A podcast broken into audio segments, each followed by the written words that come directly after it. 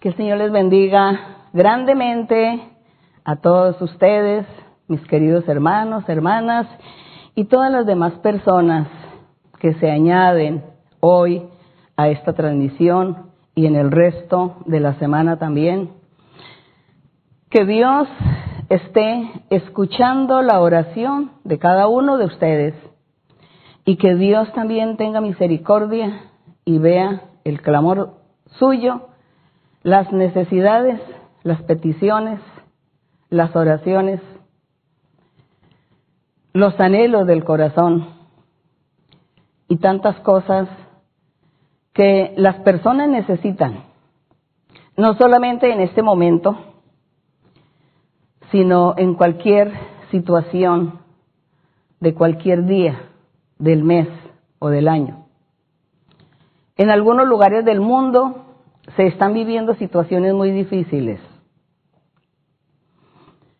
Cuando no es eh, las tempestades de nieve, de granizo, entonces son tempestades de arena, tempestades de vientos, de lluvias.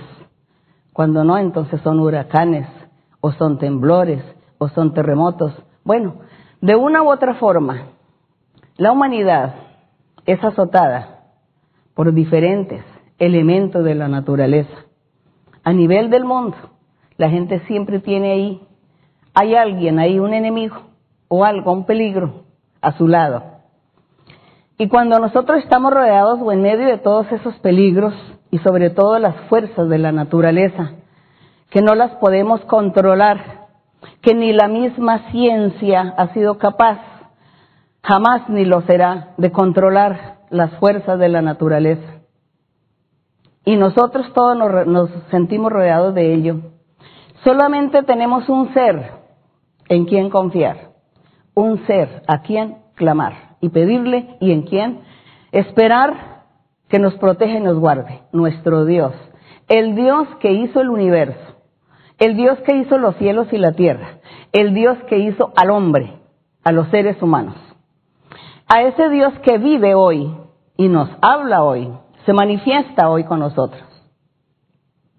Ese Dios poderoso que existe, al cual nosotros estamos en este momento invocando,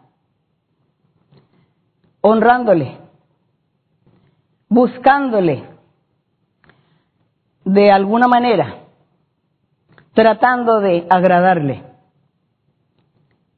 Tenemos los recursos a nuestra mano, quizá leyendo la Biblia, orando o cantándole, pensando en Él. Esos son los pocos recursos que tenemos nosotros para clamar y buscar a ese Dios verdadero, a ese Dios que es el que va a tener misericordia de nosotros en los momentos de peligro, en los momentos difíciles. Es así como el Señor sabe y conoce los peligros que en los peligros que están expuestos muchos hermanos, miles de hermanos a nivel del mundo por diversas circunstancias, pero él está ahí al lado, porque él está a nuestro lado. Por eso no debemos tener miedo ni angustia, sino más bien confiar en él y tratar de vivir la vida recta y justa para que Dios nos escuche, para que Dios nos mire con ojos de amor, de misericordia. Así que el día de hoy es un día más que con toda alegría y con nuestro corazón dispuesto eh, nos presentamos delante de Él para darle gracias y también para meditar en su palabra, en sus mandamientos y deseamos que Dios nos ayude para hacer su voluntad, cumplir su voluntad. De paso, al final estaremos orando por las necesidades, por las peticiones, por las enfermedades diversas que hay, por hermanos y hermanos que están enfermos, que están hospitalizados. Hay muchos hermanos pues de la iglesia que están hospitalizados en diferentes lugares del mundo, eh, enfermos, pero yo sé que Dios está escuchando sus oraciones de ellos y hoy pues todos vamos también a estar orando por estas peticiones, por los hermanos y las hermanas y también orando por las demás personas que tienen su familia allí en, un hospital o que sufren de diversa enfermedad, estaremos pidiéndole a nuestro Dios. Así que ahora vamos a estar atentos a la enseñanza. Antes de eso, pues cantaremos al Señor. Y vamos a estar atentos a la enseñanza para que nuestro Dios nos escuche. El Señor nos escuche, el Señor se agrade de lo que hacemos para Él. Es muy poco. Como decía, ese es el alcance humano que tenemos. Muy poquito los recursos que tenemos para convencer a nuestro Dios, pero Él sabe que lo poquito que tenemos lo hacemos con todo el corazón, con mucha alegría. Y vamos a cantarle al Señor el himno 71, que dice, brilla en tu lugar.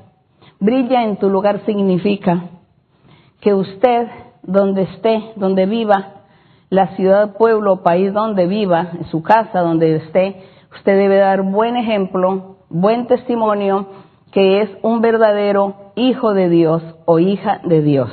Brille con su testimonio. No practique el pecado. No dé mal ejemplo a su familia. Así que eso es lo que significa brilla en tu lugar. De buen ejemplo, de buen testimonio donde usted esté. Vamos a cantarle al Señor con el corazón. Nunca esperes el momento de una grande acción, ni que pueda lejos ir tu luz. De la vida los pequeños actos de atención, brilla en el sitio donde estés. Brilla en el sitio donde estés. Brilla en el sitio donde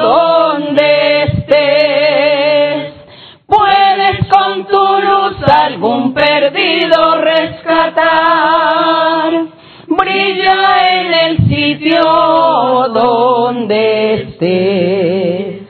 Puedes en tu cielo alguna nube disipar, haz a un lado tu egoísmo cruel. Aunque solo un corazón pudieres consolar, brilla en el sitio donde estés. Brilla en el sitio donde estés. Brilla en el sitio donde estés. Puedes con tu luz algún perdido rescatar. Brilla en el sitio donde estés.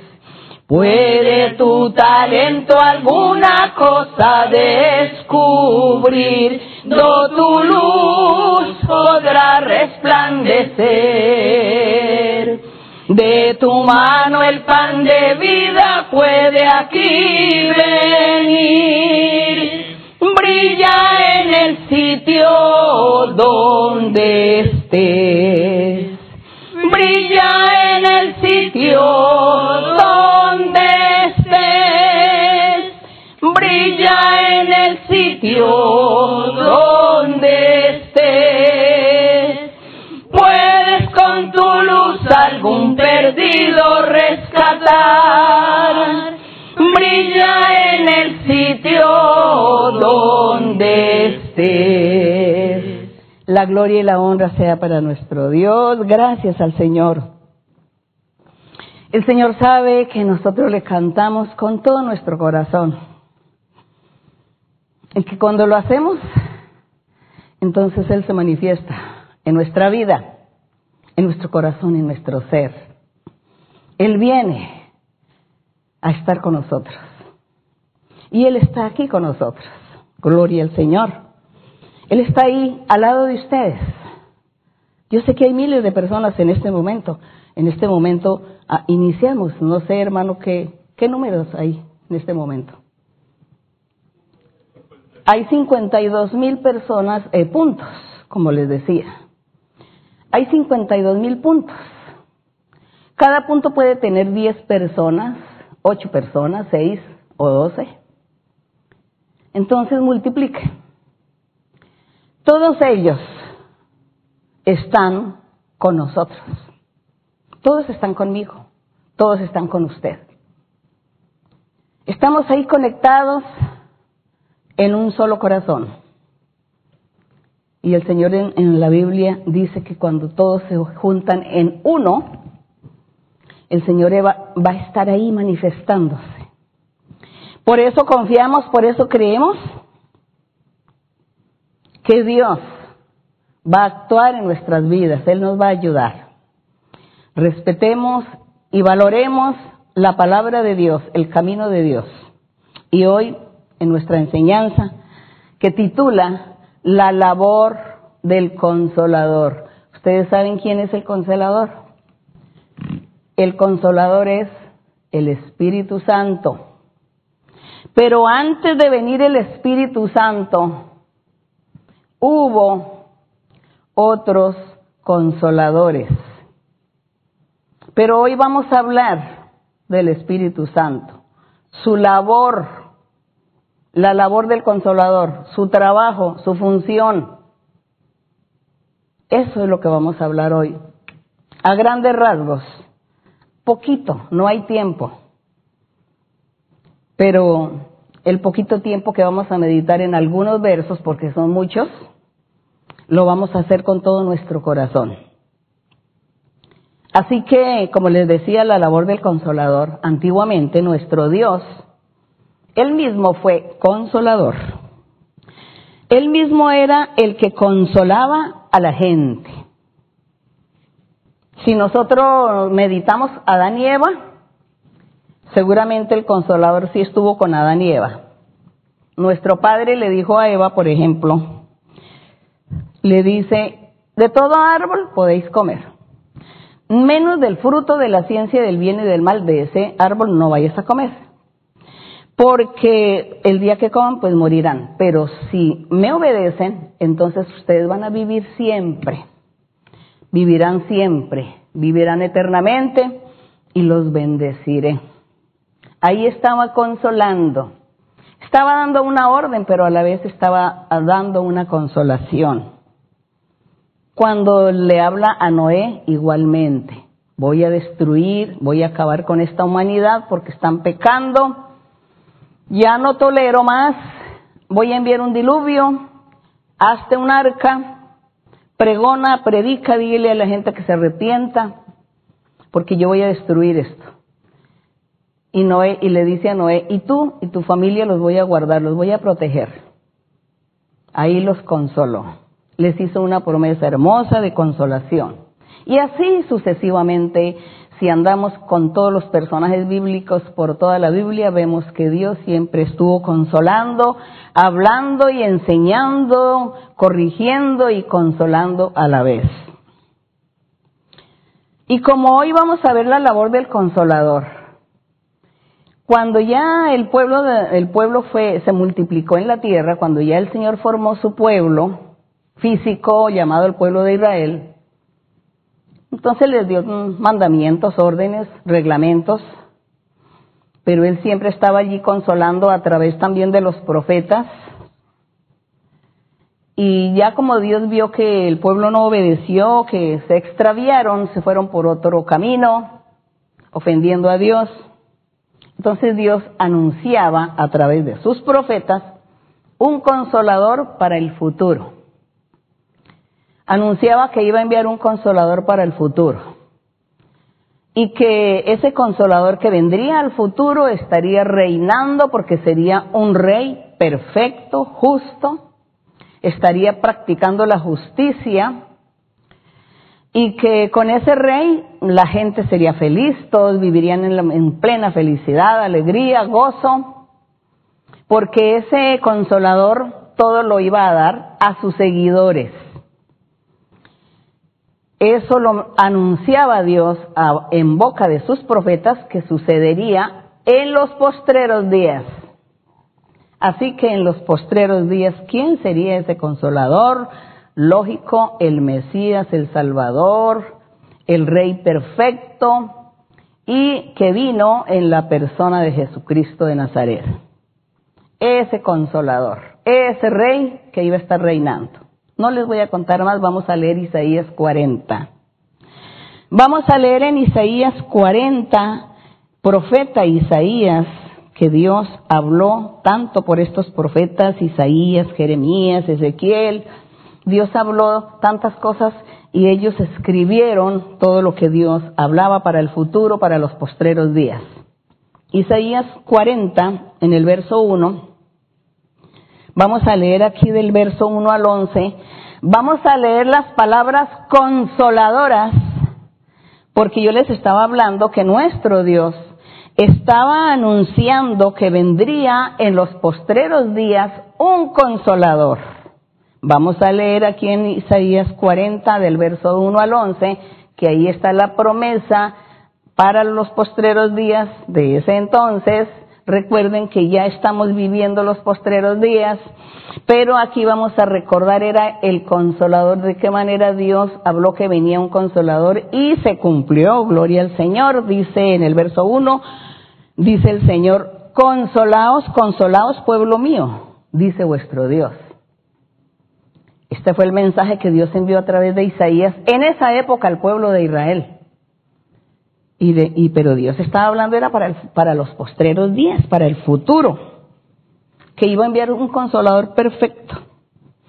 Hablada al corazón de Jerusalén, dice, le dice Dios a, a Isaías, vaya, hábleles al corazón de los habitantes de Jerusalén Decidle a voces que su tiempo es ya cumplido, que su pecado es perdonado. Esto es hablando para los postreros días.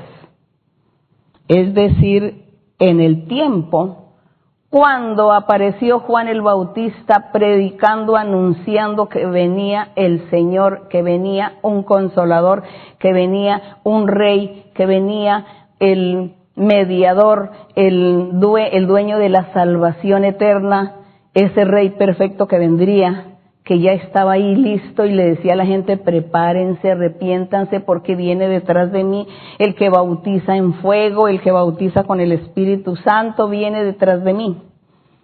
Entonces este verso, por eso el Señor aquí cuando envía a Isaías a dar esta profecía, en ese tiempo de la antigüedad el pueblo no entendió ellos no comprendieron, no entendieron el mensaje porque cuando Él les está profetizando era para los postreros días y ellos no entendieron, pensaban que era para el momento y cuando se dan cuenta que vienen los ejércitos de Babilonia y toman la ciudad, la destruyen, queman el templo y dicen, ¿y dónde está la profecía de Isaías? No era que Dios decía, consolados, consolados, que ya llegó el tiempo donde Dios nos iba a perdonar el pecado y que nos iba a bendecir no se cumplió. Pero es que ellos no entendieron que Dios estaba hablando para el futuro, para los postreros días. Pero bueno, nosotros como ya entendemos, leamos y deleitémonos en lo que Dios dijo en ese tiempo para los postreros días, que es hoy. Y dice, vuelvo a repetir el verso 2. Habla al corazón de Jerusalén y decidle a voces que su tiempo es cumplido, que ya su pecado es perdonado. Sí, Jesucristo perdonaba los pecados. Que doble ha recibido de la mano de Jehová por todos sus pecados. Voz que clama en el desierto refiriéndose a Juan el Bautista. Preparad camino a Jehová, le decía a Juan el Bautista pero no le dijo Juan Bautista, sino le dijo una voz que clama en el desierto, porque dice que Juan vivió en el desierto y de allí vino predicando a Jerusalén. Y por eso la profecía era voz que clama en el desierto, la voz de Juan. Preparad, Juan, el camino a nuestro Dios, prepárelo. Enderece la calzada en la soledad a nuestro Dios. Juan, haz ese trabajo.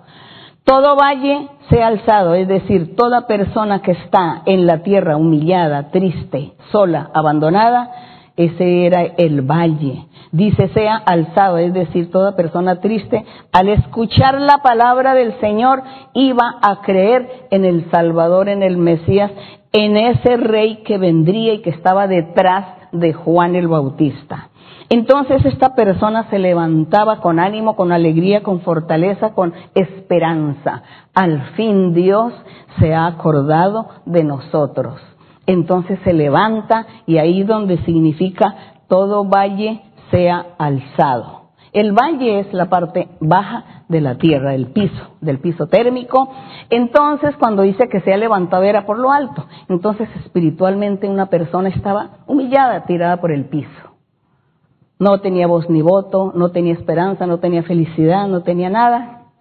Pero cuando escuchó hablar a Juan el Bautista su predicación del Señor Jesús, que era el consolador que Dios estaba enviando, creyó y entonces ¿qué sucedió? Se levantó, se fortaleció, alegró su espíritu, su alma y comenzó a tener esperanza en Dios. Eso significa todo valle sea alzado, bájese todo monte y collado aquellos que se sentían en la altura, en la arrogancia, en el orgullo, en la rebeldía, en la necedad, ellos se sentían arriba, menospreciando a los de abajo. Dice, ellos sean humillados, bájese todo monte y collado, humíllese los arrogantes, los que dicen saber mucho, los que dicen tener mucho, los que dicen que tienen tanto poder y que no necesitan de Dios esos son los arrogantes, los orgullosos que están arriba. Dice el Señor, humíllense, bájense y estén en el piso. Bien. Y dice, lo torcido se enderece y lo áspero se allane.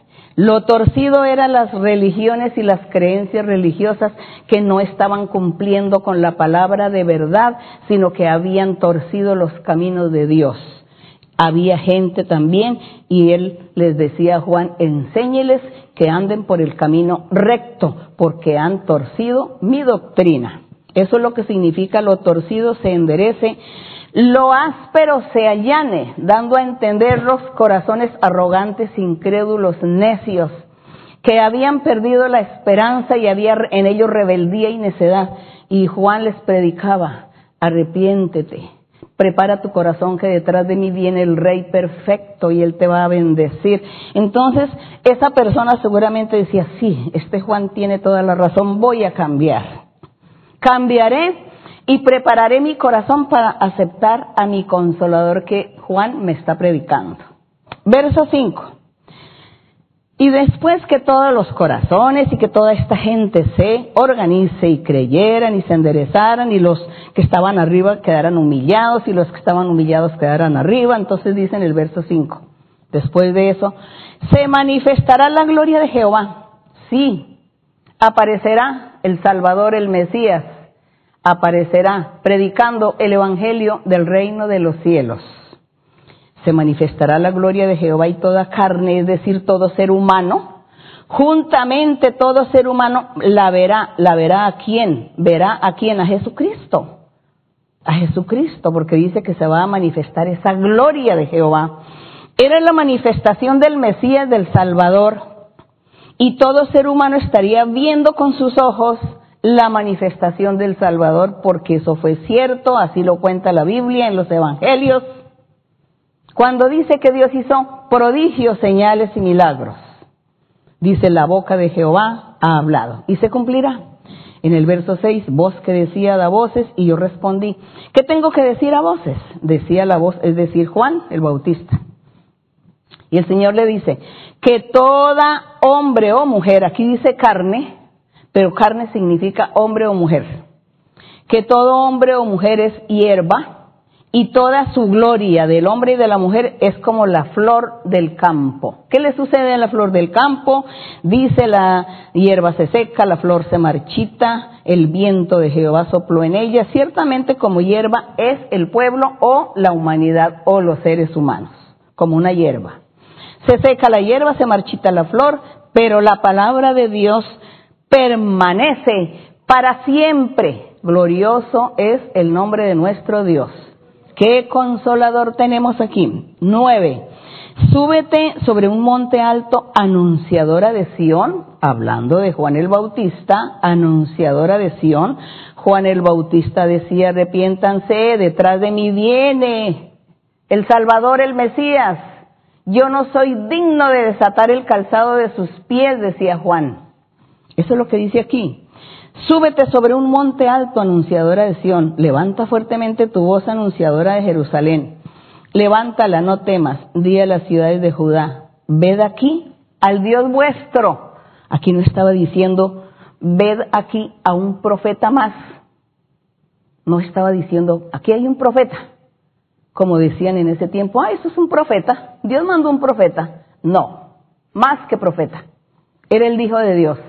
Era el Salvador, el Rey. Era Dios mismo en carne. Y aquí lo dice. le dice Dios al que profetiza, le dice, diga, di a las ciudades de Judá, ved, mirad aquí al Dios vuestro. Él es vuestro Dios.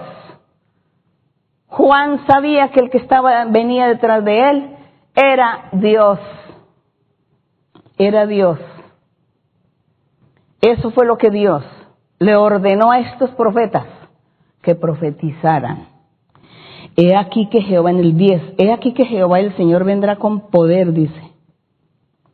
El Señor viene con poder. Aquí no está diciendo, he aquí que el Señor va a enviar a su profeta que vendrá con poder. No, el mismo Señor. Él está hablando de Él mismo. Él era el consolador en ese momento. Él vendría en la persona de Jesucristo de Nazaret. He aquí que Jehová el Señor vendrá con poder y su brazo señoreará. Será el Señor, el Rey, el gobernante. He aquí que su recompensa viene con él. Recompensa para los que creen. Su paga delante de su rostro para todos aquellos que creerían en él. Y creen y creerán en él.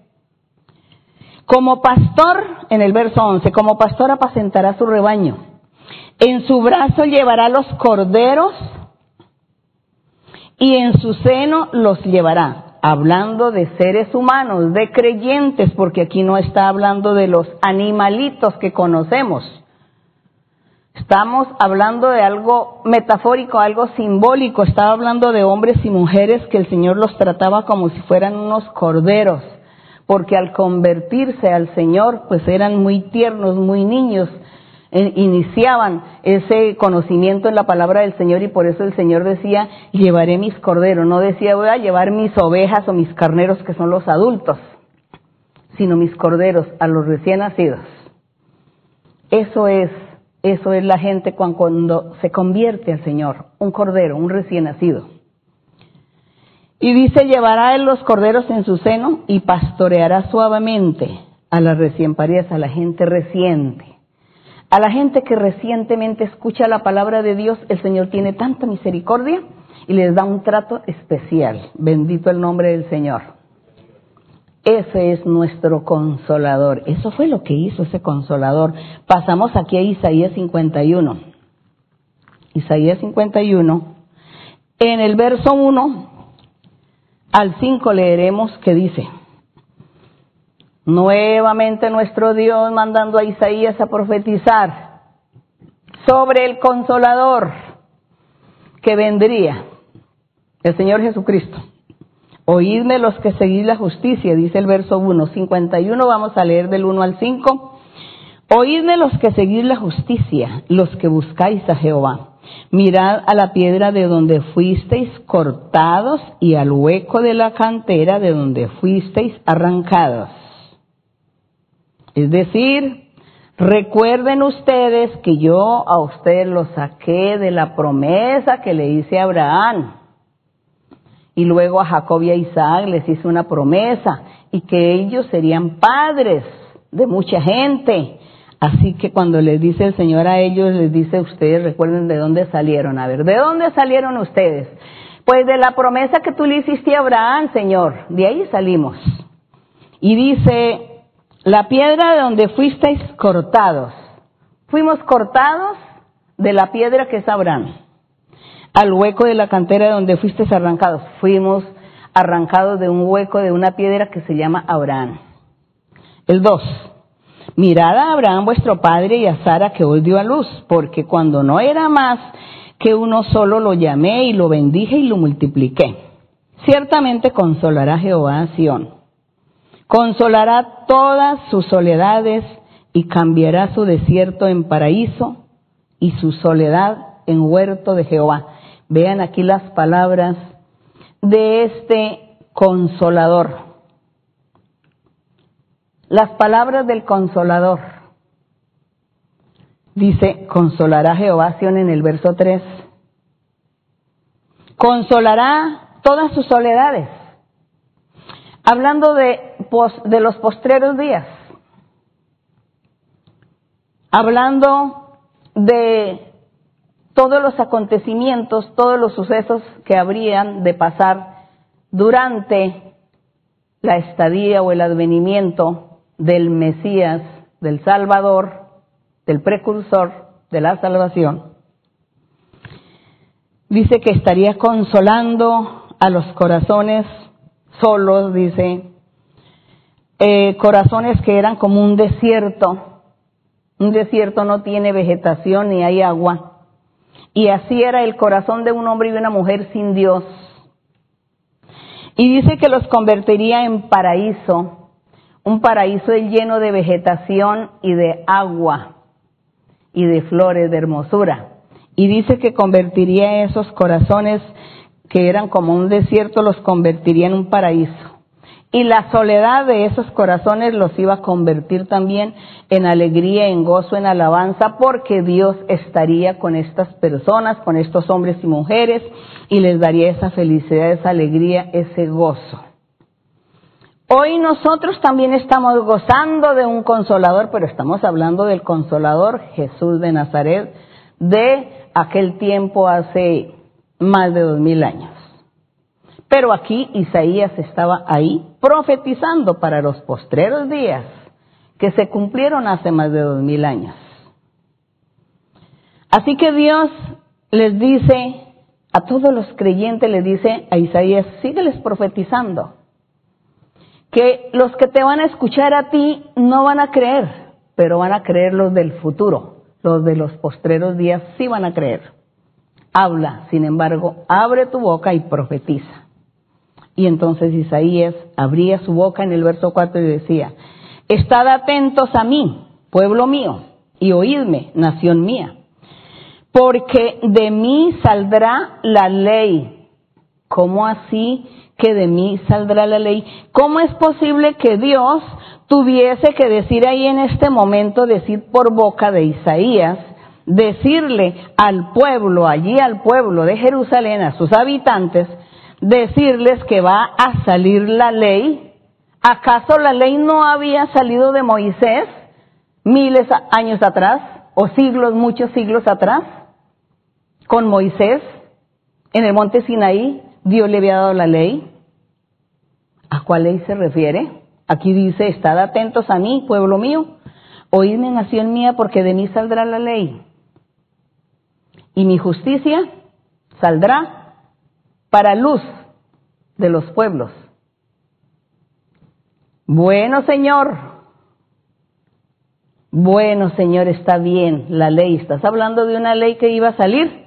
Si ya tenían la ley de Moisés. Bueno, la ley de Moisés no había hecho mucho en la gente, en los corazones de la gente. No había convertido a nadie, nadie se convirtió. Y todos estaban destinados a ser condenados arrasados, desarraigados. Pero el Señor estaba mostrando aquí un consolador. Pero ese consolador también iba con su ley. Pero ¿será que esa ley de ese consolador era diferente a las leyes que Dios le dio a Moisés en Sinaí en las tablas de piedra? No, no era diferente. Era una ley quizá más reforzada. Era una ley acompañada del Espíritu de Dios. Porque la ley que Dios le dio a Moisés en las tablas de piedra no tenía el Espíritu de Dios ahí. Y por eso nadie pudo cumplir. Todos fallaron, todos se equivocaron, se torcieron, se volvieron atrás, pecaron. Pero el Señor aquí dice que porque de mí saldrá la ley, claro, la ley perfecta. Era la misma ley del Sinaí, de las tablas de piedra, pero acompañada del Espíritu de Dios otro consolador, bendito el nombre del Señor. Porque de mí saldrá la ley y mi justicia para luz de los pueblos. Cercana está mi justicia, decía el Señor. Dígales que mi justicia ya está cercana. No, si nosotros hacemos cuentas en ese tiempo de Isaías, hasta cuando vino el Señor Jesucristo, pasaron muchos siglos, muchos siglos. No puedo en este momento hacer la cuenta desde Isaías hasta cuando el pueblo fue llevado a Babilonia y que duró 70 años y que regresaron y después del regreso pasaron 430 años hasta que vino el Salvador, el Mesías. Y aquí el Señor decía, está cercana mi justicia, cercano el día en que se va a manifestar el Salvador, el Rey, el Mesías. Bendito y alabado el nombre del Señor, ese consolador que tengo para ustedes. Cercana está mi justicia, ha salido mi salvación, mis brazos juzgarán a los pueblos. A mí me esperan los de la costa. ¿Saben quién eran los de la costa? Los gentiles. Los gentiles eran los de la costa. Está hablando aquí en términos simbólicos. Cuando dice el Señor, a mí me esperan los de la costa, eran los gentiles que ellos no tenían derecho a tener a Dios. Dios había elegido solamente el pueblo de Israel y todas las demás naciones eran los gentiles y ellos no tenían derecho a nada en aquella época. Pero cuando el Señor estaba nombrando aquí este consolador perfecto, dijo que él sí iba a reinar y ser perfecto, haría justicia y él no iba a menospreciar a nadie, iba a recoger y a juntar a todos en uno solo y habría un solo pueblo. Ya no iba a haber dos pueblos, el pueblo de Israel y, los, y las naciones extranjeras o gentiles, sino que habrá uno solo, aquellos que, hombres y mujeres que se conviertan al Señor Jesucristo, al verdadero Evangelio, a la palabra de Él, a ese consolador. Entonces el Señor los junta en uno solo y formarán un solo pueblo, una iglesia, formarán un templo, un solo monte, la casa de Dios, una sola, espiritual.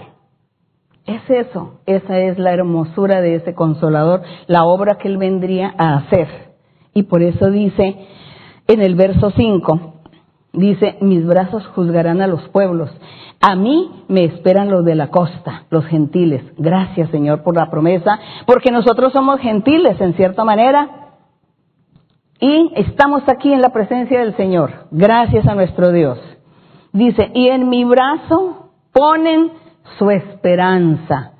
Todos los gentiles y todos estarían poniendo la esperanza en nuestro Dios al enviar a ese consolador, al Mesías, al Salvador, al Rey Jesús.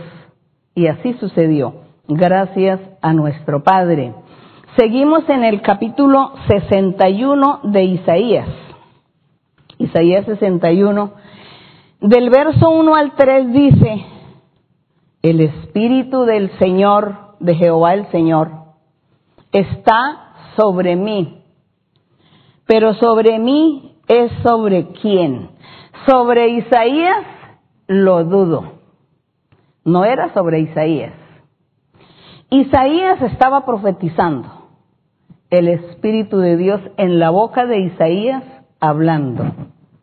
Pero el que estaba hablando allí, cuando dice, el Espíritu de Jehová, el Señor es está sobre mí, es nuestro Rey, nuestro Salvador, el precursor, el Mesías, Él.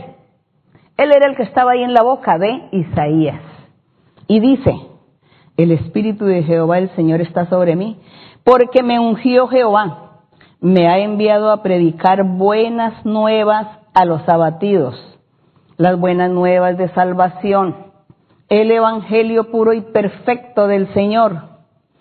Me ha enviado a vendar a los quebrantados de corazón, es decir, a curarles sus heridas, pero las espirituales, no físicas.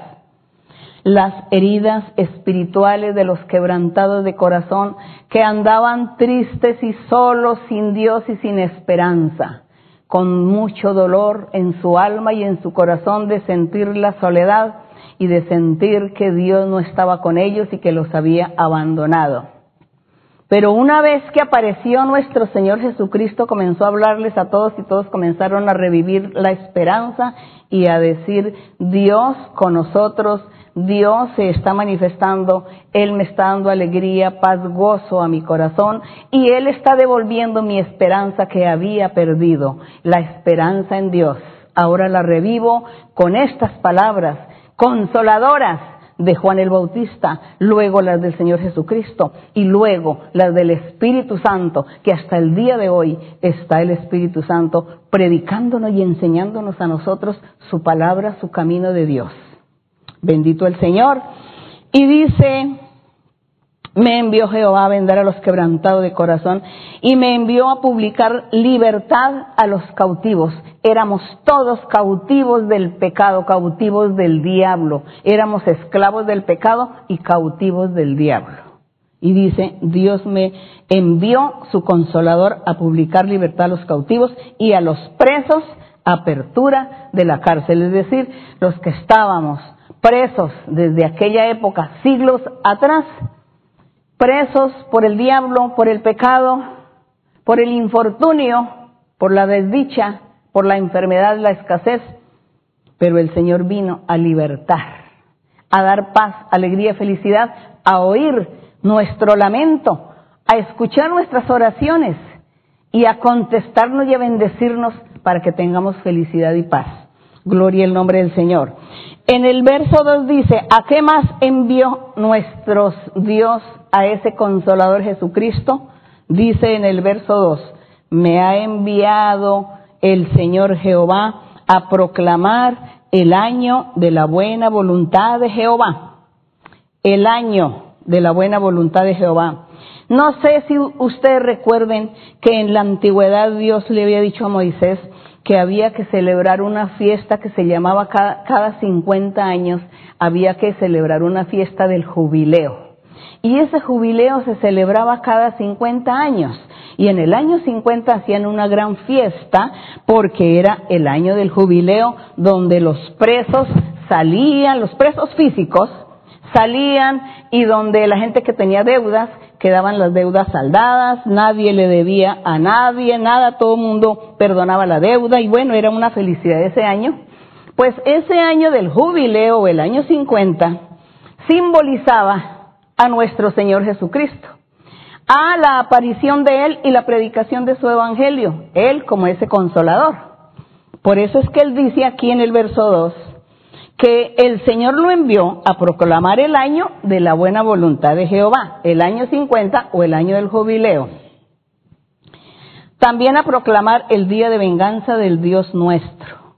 También lo envió a consolar a todos los enlutados, a consolar a aquellos que se sentían como cuando se le muere un ser querido que sufre tanto y dice que así se sentía y dice el Señor también vino a consolar a esas personas, a consolar la amargura y la tristeza del corazón, del alma, del ser, que nadie podía curar, quitar, pero el Señor sí. Le decía, cree en mí, bebe del agua que yo te daré y nunca más volverá a tener sed el que crea en mí, de su corazón o de su interior van a salir una fuente de agua que salta para la vida eterna. Eran las palabras consoladoras del Señor, del Salvador. Era Él hablándole, consolando a los enlutados, consolando a aquellos que su corazón era como un desierto. La samaritana se puso tan feliz cuando el Señor le habló y le dijo, si tú bebes del agua que yo te daré, nunca más vas a volver a tener sed. Y ella decía, Señor, dame siempre esa agua. Cree en mí y tendrás esa agua constantemente, todos los días de tu vida. Gloria a nuestro Dios. Ese consolador, el consolador, vino a consolar. Y hasta el día de hoy, han pasado más de dos mil años. Y el día de hoy tenemos el consolador, el Espíritu Santo. Pero usted, deje su necedad, deje su rebeldía, deje los odios, caprichos, terquedades, orgullo, altivez, arrogancia. Saque esa maldad de su corazón y acepte a ese consolador. Acepte al Señor Jesucristo. Háblele a Dios y dígale, yo quiero que tú vivas en mi corazón. Y Él llegará a vivir. Vamos a abrir en Isaías 66. Isaías 66. En el verso 12. Dice, así dice Jehová, he aquí que yo extiendo sobre la sobre ella paz. Bueno, el Señor está hablando aquí. En el verso 10 dice, alegraos con Jerusalén, gozaos con ella. Todos los que aman a Jerusalén, llénense de gozo y de alegría porque viene el consolador en los postreros días. Y por eso es que en el verso 12 le dice, porque así dice Jehová, y aquí que yo extiendo sobre ella, sobre Jerusalén espiritual, paz como un río y la gloria de las naciones como torrentes que se desbordan de las aguas. Y mamaréis, es decir, disfrutaréis en los brazos y en los brazos seréis traídos, es decir, el Espíritu del Señor como consolador último, dice que Él estaría acogiendo a todos juntándolos, uniéndolos en un solo sentir, un solo sentir, unidos, unidos los de aquí de Estados Unidos, los de uh, todo Latinoamérica, desde Alaska hasta la Patagonia, unidos los de Europa, unidos de todos los continentes, Asia, África, las islas, unidos todos aquellos que creen en este Salvador, en este Consolador, en el rey. Entonces todos entran a disfrutar de las bendiciones y de la paz de Dios, la confianza en Dios, la libertad, la felicidad. Cuando hay un peligro, nosotros lo que hacemos es clamarle al Señor y Él nos escucha inmediatamente y nos ayuda y nos saca del peligro. Por eso dice, mamaré en los brazos. Mamar es recibir, ser cobijados, abrazados por la bendición del poder de Dios, del Espíritu Santo. En los brazos seréis traídos. No es que el Señor nos va a traer a los que están allá en Japón, a todos los hermanos los va a traer volando y los trae aquí con nosotros. No. Es el Espíritu de Dios que me habla y se manifiesta y me da a mí la paz, la felicidad y Él va allá también y les da a ellos lo mismo, la paz, la felicidad, la alegría, el gozo y nos comunicamos, bueno, gracias a la tecnología nos estamos comunicando y ellos dicen allá, somos felices, Dios se manifestó, el Espíritu Santo me habló, me hizo promesas, hizo un milagro en mi vida y yo les digo, pues aquí también el Espíritu nos hizo milagros, nos, bendijo, nos habló, nos hizo promesas. Miren lo que Él está haciendo. Eso es lo que significa, dice, mamaréis en los brazos y en los brazos seréis traídos y sobre las rodillas seréis mimados, las rodillas del Espíritu Santo. Seréis mimados. ¿Por qué? Porque como Él es consolador, nos mima, nos consuela. No te preocupes. Cuando hay angustia, cuando hay tristeza, cuando hay temor, momentos difíciles en nuestra vida, que a veces hasta la gente llora, o nosotros lloramos y decimos, Señor, mira el problema, mira la dificultad, Señor, no tengo salida. Y Él viene, el Espíritu Santo, y dice, no te preocupes, tranquilízate, te voy a ayudar, te voy a bendecir, te voy a limpiar, no te angusties, estoy contigo. Eso es lo que significa, seréis traídos en brazos y seréis mimados en las rodillas, en mis rodillas. Así que eso es lo que hace el Espíritu Santo. Nos mima, nos consiente, nos hace promesas maravillosas. Nos invita a seguir, a no desmayar, a no flaquear, a no dudar.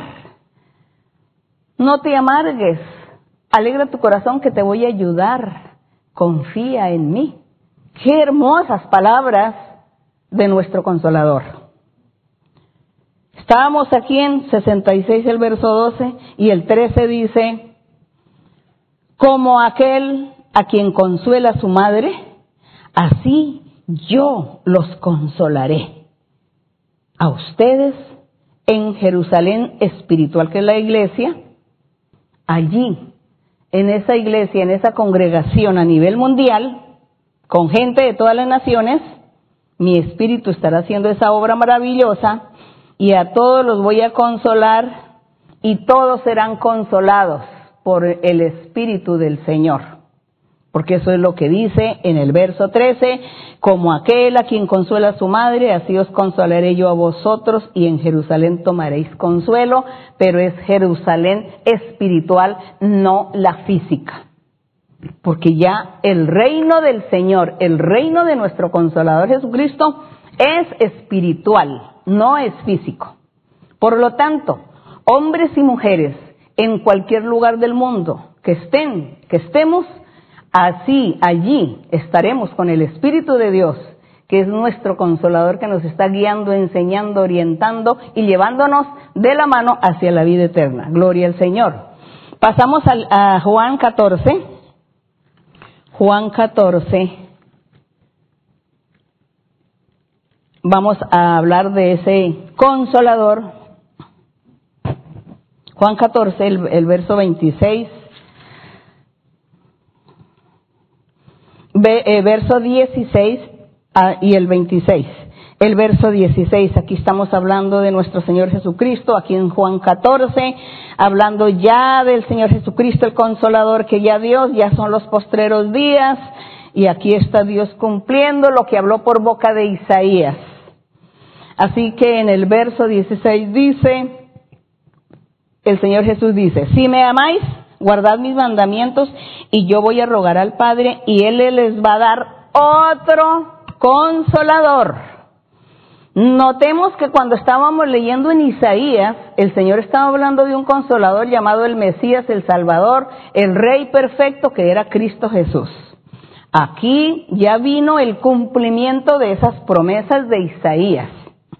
Por lo tanto, que aquí el Señor Jesucristo comienza ya a darnos una profecía para el futuro, que es el que estamos viviendo nosotros, después del Señor Jesús. Ese es el futuro que estamos viviendo. Y Él dijo que iba a enviar otro consolador. Entonces significa que había como tres consoladores. En la antigüedad estaba el Padre Celestial, y luego el Padre Celestial habló de un consolador de él mismo que se iba a convertir en carne y que se encarne en la persona de Jesucristo y que sería el otro consolador. Y luego el Señor Jesús dice, voy a enviar otro, el tercero. Dice, yo rogaré al Padre. Ah, ¿acaso hay tres dioses? Alguien dirá, no, tres dioses no, es un solo Dios. Pero estamos hablando de la labor o la función o el trabajo del consolador cómo trabajó en el Antiguo Testamento, cómo trabajó en la época del Señor Jesús y cómo trabaja ahora como el Espíritu Santo. Entonces no, son tres dioses, uno solo. Y dice el verso, eh, dice el, verso 16, yo rogaré al Padre, dice el Señor Jesús, os dará otro consolador para que esté con vosotros. ¿Hasta cuándo? Para siempre. Así que ya no vienen más consoladores ya no vendrán más consoladores. Ya está el consolador y dice que es para siempre. ¿Qué sucede? ¿Qué esperamos? Pues esperamos es ya seguir viviendo la vida hasta el día de nuestra muerte física y luego estar un día con el Señor y esperar el tiempo cuando el Señor venga en las nubes a llevar su gente. Quizás nosotros ya no estemos, estarán otros esperando al Señor y disfrutarán también y nosotros estaremos allí también con todos ellos y nos reuniremos para la venida del Señor en las nubes. Muertos o vivos, estaremos allí, porque eso sí, vamos a serle fiel al Señor y vamos a seguir el camino. Así que no vamos a desmayar ni a volvernos atrás, vamos a ser valientes, soldados valientes. Amén. Y dice, yo voy a enviar otro consolador, el Espíritu de verdad, al cual el mundo no puede recibir porque no le ve ni le conoce. Pero vosotros le conocéis, porque mora con vosotros y estará en vosotros refiriéndose a quién? Al Espíritu Santo. Y en el verso 26 dice, más el consolador. Bueno, pero yo voy a leer rápidamente y ustedes me disculparán el tiempo. Aunque por ahí me hacen el reclamo de tiempo, por favor, me imagino que son personas recientes, me reclaman que me demoro mucho.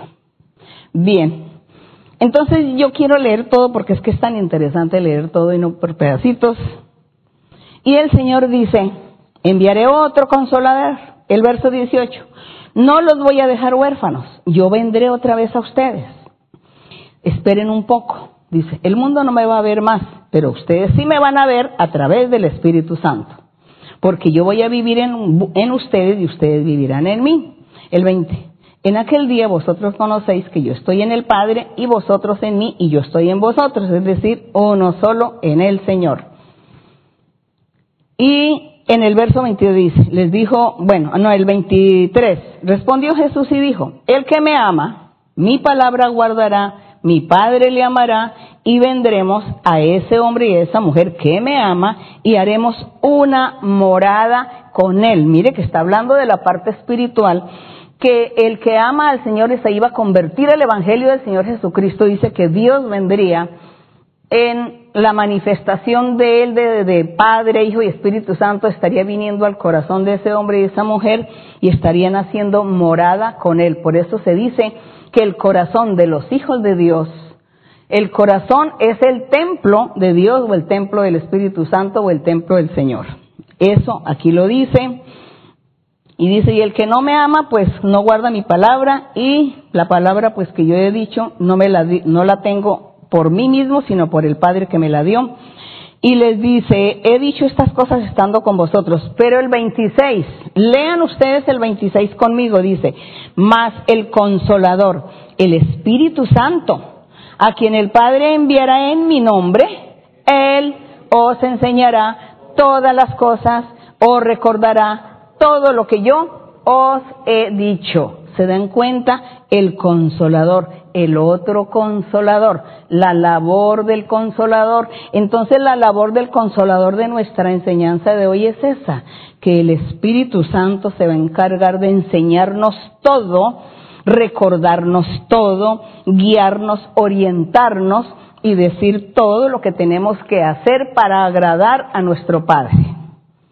Aquí en Juan 15, el verso 26, Juan 15, el verso 26, el Señor sigue dando la enseñanza el Señor Jesucristo. Y ya en el, en el verso 26 dice, pero cuando venga el consolador, a quien yo os enviaré del Padre, que es el Espíritu de verdad, el cual procede del Padre, Él dará testimonio acerca de mí el Espíritu Santo fue el que se encargó de hablarle a la gente y hablarle al mundo, a los apóstoles y a todos, que Jesucristo es el Hijo de Dios o que Jesucristo es el mismo Dios. Testimonio dado por el Espíritu del Señor, el Espíritu Santo o el Espíritu de Dios. Dice que él dio testimonio de la, par, la humanidad de Jesucristo de Nazaret. Se convirtió en ser humano, se comportó como ser humano, pero el Espíritu Santo es el que enseña que Él es Dios. En, el verso 16, en 16, capítulo 16, verso 7 dice, también hablo aquí de la obra del Espíritu Santo, que a pesar no leer todo, dice eh, en el verso, dice el verso 5, pero ahora voy al que me envió y ninguno de vosotros me pregunta dónde vas. Antes, porque os he dicho estas cosas, tristeza ha llenado vuestro corazón, pero yo os digo la verdad, os conviene que yo me vaya, porque si yo no me voy, el consolador no vendría a vosotros, mas si me fuere, lo voy a enviar. Y cuando venga el consolador, va a convencer al mundo de pecado, de justicia, de juicio, porque el Espíritu Santo estará enseñándole a la gente qué es pecado, enseñando a la gente qué es vivir la justicia, qué es recibir el juicio o ser juzgados cuando cometemos faltas, cómo es que Dios nos va a juzgar, cómo es que Dios nos va a castigar, de acuerdo a las enseñanzas, a la doctrina que el Espíritu Santo nos va a enseñar. Él iba a desglosar los mandamientos de nuestro Dios y nos va, iba a enseñar que eso lo está haciendo desde hace dos mil años para acá, donde Él ha desglosado los mandamientos y le está enseñando a cada hombre y a cada mujer, esto es malo, esto no lo hagas, no lo debes hacer, hazlo de esta manera. Y así el Espíritu Santo es el encargado, por eso dice que Él vendría para convencer al mundo de pecado, de justicia y de juicio. Saber qué es pecado, porque hay gente que hace cosas y cree que no es pecado. Hay gente que me dice, ay, no es que tenemos los agüeros de no sé qué, y el santico y la cruz y la figurita de tal y la ponemos así, no sé qué. ¿Será que eso es malo? Pues todo eso es malo porque el Espíritu Santo nos ha enseñado que eso es idolatría, que eso son agüeros, supersticiones y que eso es pecado, es malo. Y así entonces la gente pregunta muchas cosas, porque claro, los diez mandamientos no habla de eso, ¿no? Los diez mandamientos no dice, los diez mandamientos cuando dice Dios, no vayan a adorar ídolos, el Señor no se va a poner a decir que no adoren la Virgen de las Lajas o que no adoren la Virgen de las Mercedes o la Virgen de no sé qué, no. Eso es algo general, pero de ahí nosotros tenemos que entender que en cada país y en cada pueblo la gente se inventa un Dios. Entonces ahí el Espíritu Santo nos va enseñando, eso es incorrecto. Tú no vayas a hacer eso. Tú no vayas a creer en ese, en ese santo o en esa santa o en ese hombre o en esa mujer que dice que son santos. Es eso, el Espíritu Santo, el consolador, está para enseñarnos hoy nuestro diario vivir él nos enseña el camino que tenemos que recorrer para poder llegar a la presencia de Dios. Hay muchos hermanos, hay mucha gente que me hacen preguntas. Hay algunas preguntas tan sencillas como tan elementales, pero todo es importante.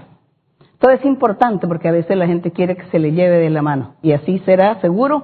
Dios nos lleva de la mano, nos enseña. Y gracias también por ese interés de aprender. Estamos en el verso que capítulo 16 dijimos, verso de, eh, vamos a seguir con el número, ¿con cuál número seguimos hermano? Bueno, el 12 dice, aún tengo muchas cosas que deciros, pero no las podéis sobrellevar, dice. Pero cuando venga el Espíritu de verdad, Él los va a guiar a toda verdad porque no, no hablará de su propia cuenta, sino que hablará todo lo que oyere y todo lo hará saber a ustedes las cosas que habrán de venir. El Espíritu Santo me va a glorificar, decía el Señor, porque Él va a tomar de lo mío y los va a hacer saber a ustedes.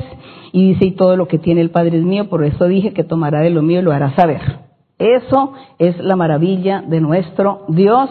Pasamos aquí a Segunda de Corintios, que nos pasamos aquí de tiempo, Segunda de Corintios 1. Bueno, alguien, los hermanos me dicen, ay hermana, eso no se preocupe, demórese todo el tiempo que sea. Bueno, eso me dicen los hermanos porque ellos viven enamorados del Señor.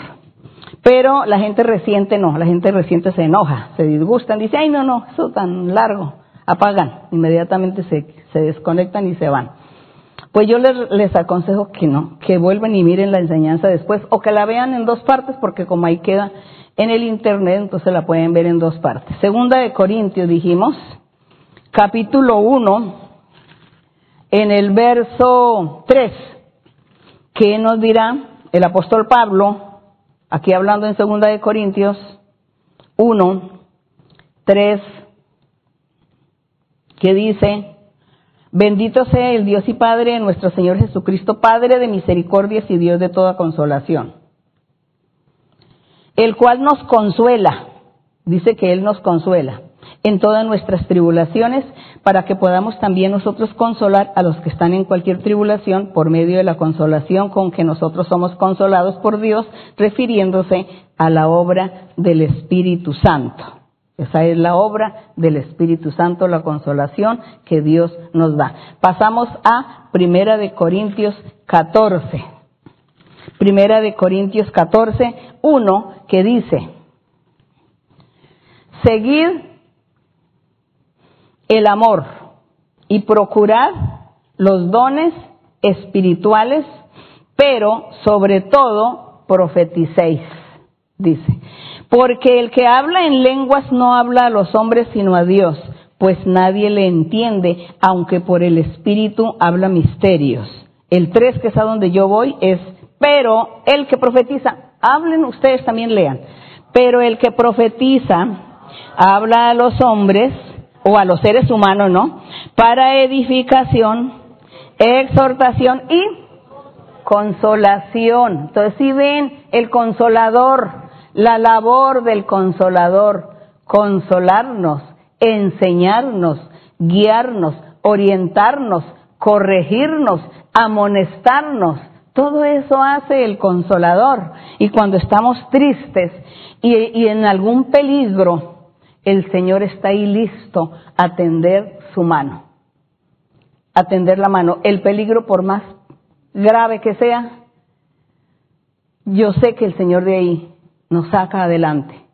Por ejemplo, en estos días por las noticias nos enteramos que en el lado de Texas, de Houston, acá en Estados Unidos, han habido tormentas de nevadas, mucha nevada. Se ha ido la luz, el agua. Entonces la gente muere, en un minuto muere congelada. Los hijos del Señor, aquellos que conocen a Dios, aquellos que han recibido la promesa de Dios o la consolación del Señor, no tengan temor, clámenle al Señor porque Él puede hacer un milagro. Recuerden ustedes que Elías, el profeta Elías, quería morirse y fue al desierto y se, y se metió en una cueva donde no había agua ni había nada, no había comida y él dijo, aquí me voy a morir de hambre y de sed porque yo quiero morirme. Y ahí se estuvo. Y ahí no había nada para poder sobrevivir. Y Dios como quería que él viviera, ¿sabe qué hizo? Envió a un ave que le llevara comida. ¿Ustedes creen que hoy Dios podría hacer lo mismo con nosotros? Claro que lo puede hacer porque Él es el mismo ayer y hoy, el mismo. Hace lo mismo que hizo ayer, lo hace hoy y lo hace mañana. Él es el mismo, es el mismo Dios usted no se angustie. Quizá usted está en el punto de congelación. Para Dios no es imposible enviarle una, una, ¿qué? una mm, chimenea o un fuego. Un fuego. Dios le puede enviar un fuego ahí para que usted se caliente y no se muera. Y si usted no tiene comida, dígale, Señor, me voy a morir de hambre, Señor, aquí, de frío y de hambre. Entonces, ¿dónde están las promesas que tú me dijiste, que esto, que aquello? Señor, me voy a morir así, entonces el Señor le va a enviar comida. ¿Acaso es que para Dios es imposible que envíe un ave con una comida para que usted coma ahí y se caliente con un fuego que Dios aparezca? Recordemos que Dios se le apareció a Moisés en un fuego. Dice que él vio una zarza que ardía y, y ahí y miraba. Eso hace Dios. Esa es la labor del consolador. Eso hace nuestro Dios con nosotros. Pero para que ganemos esa merced de Dios, para que nos ganemos esa bendición del Señor, tenemos que andar bien con Él, tenemos que apartarnos del pecado. Porque si estamos pecando y ofendiendo a Dios, olvídese, usted morirá congelado, o usted morirá de hambre, o morirá de calor, o morirá, bueno, en el peligro. Pero hay que andar con nuestro Dios. Él es nuestro consolador, pero tenemos que conquistarnos al Señor haciendo lo bueno, lo justo, lo recto y confiando en Él. Bendito y alabado el nombre de nuestro Dios. Y me demoré, pero el último verso es Romanos 8:14. El último verso, Romanos 8:14, me van a disculpar. Y dice así,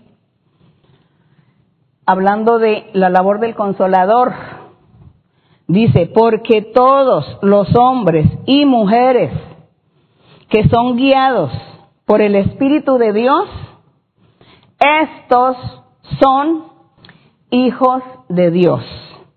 Pero para ser guiados por el Espíritu de Dios, usted tiene que ganarse o conquistarse el corazón de Dios.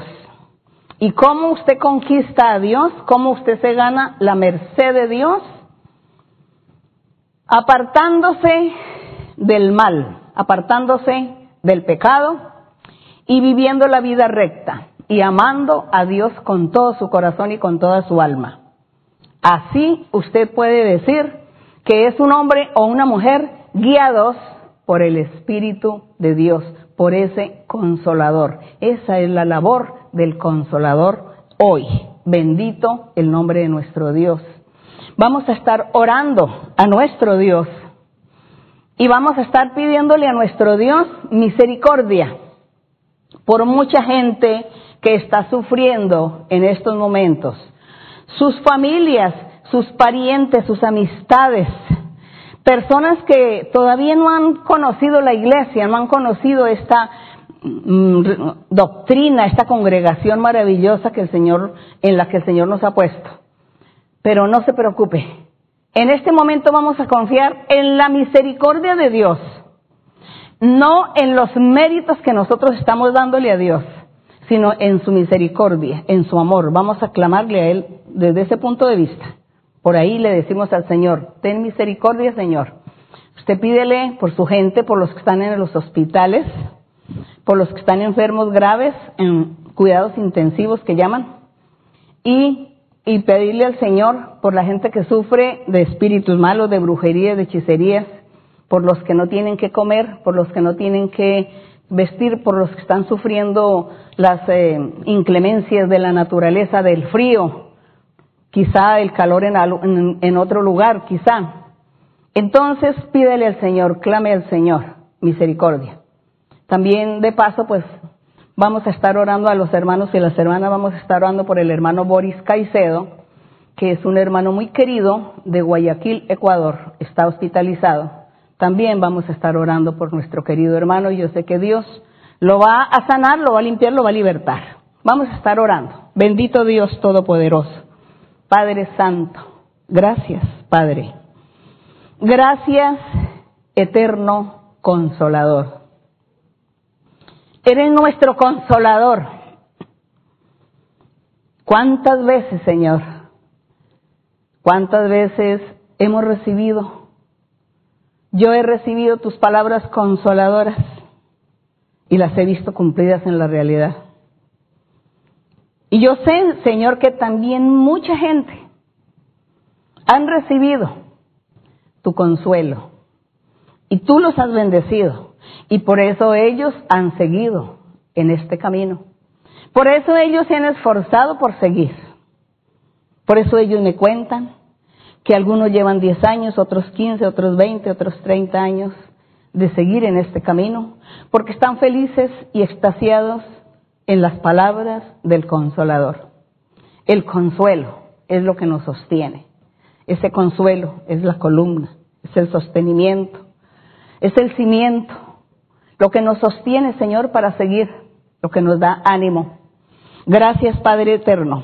También te pido, Señor, que así como tú has sido nuestro consolador por miles de años, también, Señor, nosotros podamos darte a ti lo que te mereces, podamos darte la honra, la gloria, la alabanza, podamos hacer muchas cosas, Señor, para adorar, para alabar tu nombre, sentirnos felices, alegres, y que podamos nosotros obedecerte siempre en todos tus caminos. Gracias, Padre Celestial, gracias. Mi Señor, ahora vamos a pedirte a ti misericordia. Tu misericordia, Señor.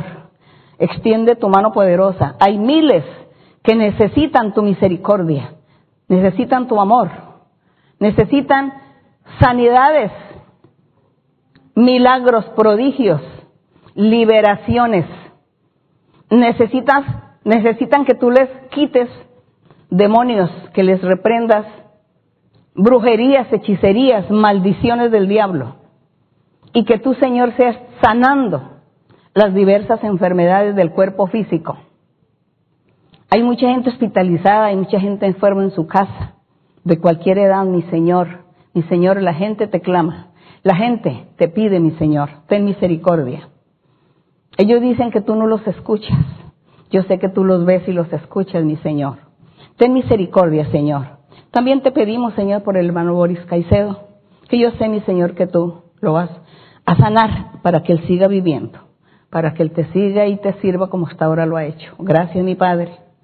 Gracias, Padre mío, en el nombre glorioso de Jesucristo, tu Hijo amado. Gracias por tus bendiciones, por tu amor. Gracias por tu misericordia, por tu perdón. Gracias, Padre, por tu paciencia que tienes con nosotros. La honra, la gloria y la alabanza sean para ti, desde ahora y para siempre. Consolador divino. Gracias, Señor. Te alabamos, Señor. Te bendecimos. Te damos la honra, te damos la gloria por siempre. Aleluya. Gloria a Dios. Toma, por favor, mi mano, Señor. Contigo quiero ir. Con sangre aquí pagaste por mí. Te quiero hoy servir. Anhelo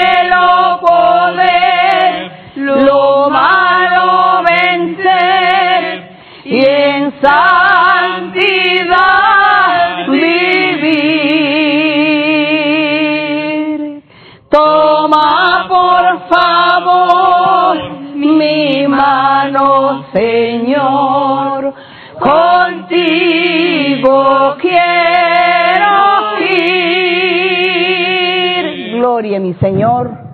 Hay un coro también que dice, el coro 37, que dice, testifiquemos. Sí, testifiquemos de la obra maravillosa del Consolador. Testifiquemos que solo hay gozo, que solo hay paz y salvación en nuestras almas. Y lucharemos y venceremos. Cristo nos guía con victoria en la batalla. Sonará la trompeta en Sion. Sonará, sí sonará, sonará la trompeta en Sion. Sonará, sí sonará. Testifiquemos que solo hay que solo hay paz y salvación en nuestras almas. Y lucharemos y venceremos. Cristo nos guía con victoria en la batalla. Sonará la trompeta en Sion. Sonará, sonará la trompeta en Sion. Sonará, sí sonará. Gloria a nuestro Dios, muchas gracias. Que el Señor me les bendiga grandemente. Yo sé que el Señor hoy ha dado muchas bendiciones a todos. Gracias. Los amo con todo mi corazón. Mm, Besos para los niños y a muchos abrazos para todos ustedes. Gracias.